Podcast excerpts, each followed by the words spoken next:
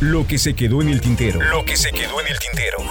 Con Víctor Hugo Sánchez. 30 años de memorias y recuerdos del mundo del espectáculo. ¿Qué cuál fue mi grado de alcoholismo? Mira, para que te des una idea, un día estaba filmando una película en España y terminé despertando encima de un camello en Egipto. No me salgas con tus pochismos, soy la Federica, ¿eh? Su voz ronca lo delata. Es uno de sus tantos particulares que uno identifica a la brevedad. Don Héctor Suárez habla, maneja su yeta negro, no le gusta tener chofer, es de noche y vamos de regreso de una entrevista en Charros contra Gangsters. Súbete, te doy un aventón, me dice.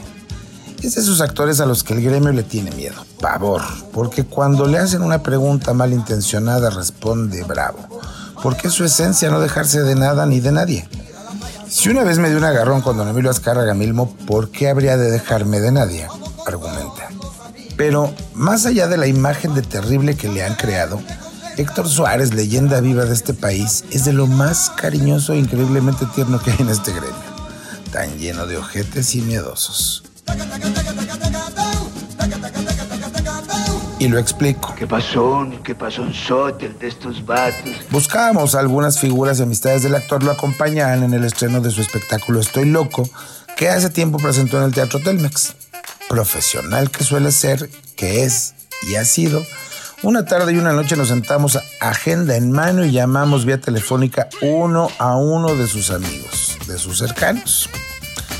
Más de 30 personas que asumimos lo acompañarían al estreno de su temporada. Más de 30 que yo los escuché y le confirmaron.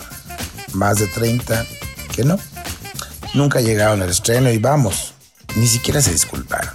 Les da miedo juntarse conmigo. No vaya a ser que también los veten, se explicaba y explicaba Suárez. Y es que, hay que decirlo, él es uno de los pocos actores que no han aguantado las condiciones de trabajo de las dos televisoras más grandes del país, Televisa y TV Azteca, con las cuales ha tenido diferencias. Soy el único que puedo decir me he enfrentado a estas empresas por no callarme, por decir lo que de verdad pienso. Me cae que nadie entendemos ni más, Lo engañan a uno. Don Héctor sigue manejando. Es de noche. Su voz, inquebrantable, fluye sin dejar de mirar el camino y ríe. Suelta las carcajadas cuando le pregunto entonces por sus amigos, sus verdaderos amigos en el medio. ¿Sabes quién fue una amiga incondicional? Una hermana. Lola Beltrán. Estaba bien loquita. Era una niñota. En una ocasión estábamos invitados al desfile militar del 16 de septiembre en el balcón presidencial. José López Portillo era el presidente y estábamos formados para que él pasara a saludarnos de uno en uno. Y Lola me dio un codazo y me dijo, sígueme la corriente. Ay, no. Ya sabía que era una de esas cosas. Cuando López Portillo estaba a punto de saludarnos, Lola se hizo la desmayada y ahí tienes al presidente de México espantado intentando reanimar a Lola. Hasta que pidieron ayuda a los médicos y Lola abrió los ojos y dijo, ya, ya, ya me siento mejor y yo aguantando las carcajadas, de risa mano. Con ella todo era así, pura pinche risa todo el tiempo, relata mientras se carcajea. Montar uh, un show para que no sea siempre lo mismo. Él habla, yo escucho. Lo repaso en mi cabeza y pienso es un genio, una leyenda, una figura impresionante de nuestro show business. Es inevitable, pues, tenerlo cerca y no preguntarle tantas cosas. Yo estaba estudiando en el Politécnico Nacional una carrera que no tiene nada que ver con esto. Un día una amiga me pidió que le ayudara a ensayar un texto y me gustó. Fui a una clase con el maestro Carlos Ancira y bueno, el resto es historia. Lo curioso es que nunca más supe de esa amiga, a la que ayudé a estudiar, y nadie supo más de ella. Yo digo que fue una especie de ángel que me hizo descubrir mi vocación. Teatro, cine, TV, donde va su nombre hay prestigio, hay buena taquilla.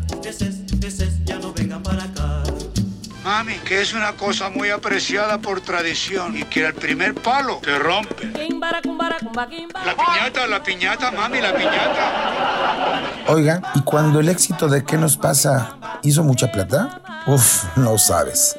A todos nos fue muy bien. De ahí hice mi casa en Cocoyoc y hasta tuve un departamento en Nueva York. Fue un éxito en televisión y en las giras, tanto que terminé odiando ¿Qué nos pasa? Sí, sí, sí, odiando. Uno lucha toda la vida por ser reconocido.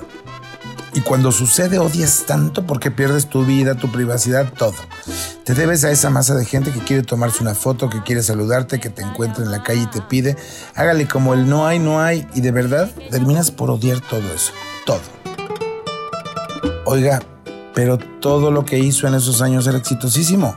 Su trabajo en la cosquilla, sábados locos locos, las lagunillas, el milusos, todo. Por cierto, ¿fue buen cuate de Manolo Fábregas? No, la verdad no. Manolo nunca aguantó que el tirantes le comiera el mandado en las lagunillas. ¿Te acuerdas de la escena donde estoy con la Rita en la azotea del edificio y no tenemos para una cena de Navidad y llega Manolo disfrazado de Santa Claus? ¿Cómo olvidarla, don Héctor? Esa magia de hacernos reír y llorar al mismo tiempo como espectadores, le digo. Pues Manolo hizo hasta lo imposible porque no saliera esa escena. Sabía que sería así inolvidable para el público y que le robaría la película porque él era la estrella de las lagunillas. Casi llegamos al destino. Don Héctor ríe y ríe, recuerda este mil anécdotas. Como su pelea con Emilio Azcárraga Milmo, como la noche en que se hizo amigo y prefirió no serlo Enrique Guzmán. Antes de bajarme del auto, reflexiono y le comento. Pocos amigos en el medio, pues. Contados. Por eso estoy escribiendo mi libro. ¿Ya te dije el título? Las águilas vuelan solas. Los ojetes en parvada. Ay, de esto hace dos, tres años. Y sigo pensando que el medio le debe un gran homenaje a este loco que es Héctor Suárez. Y pienso, ojalá hubiese más locos como él. Hacen falta. Tanto. No me voy porque sé que me necesitas. Me voy yo y se derrumba este hogar. Se derrumba este hogar. Lo que se quedó en el tintero. Lo que se quedó en el tintero.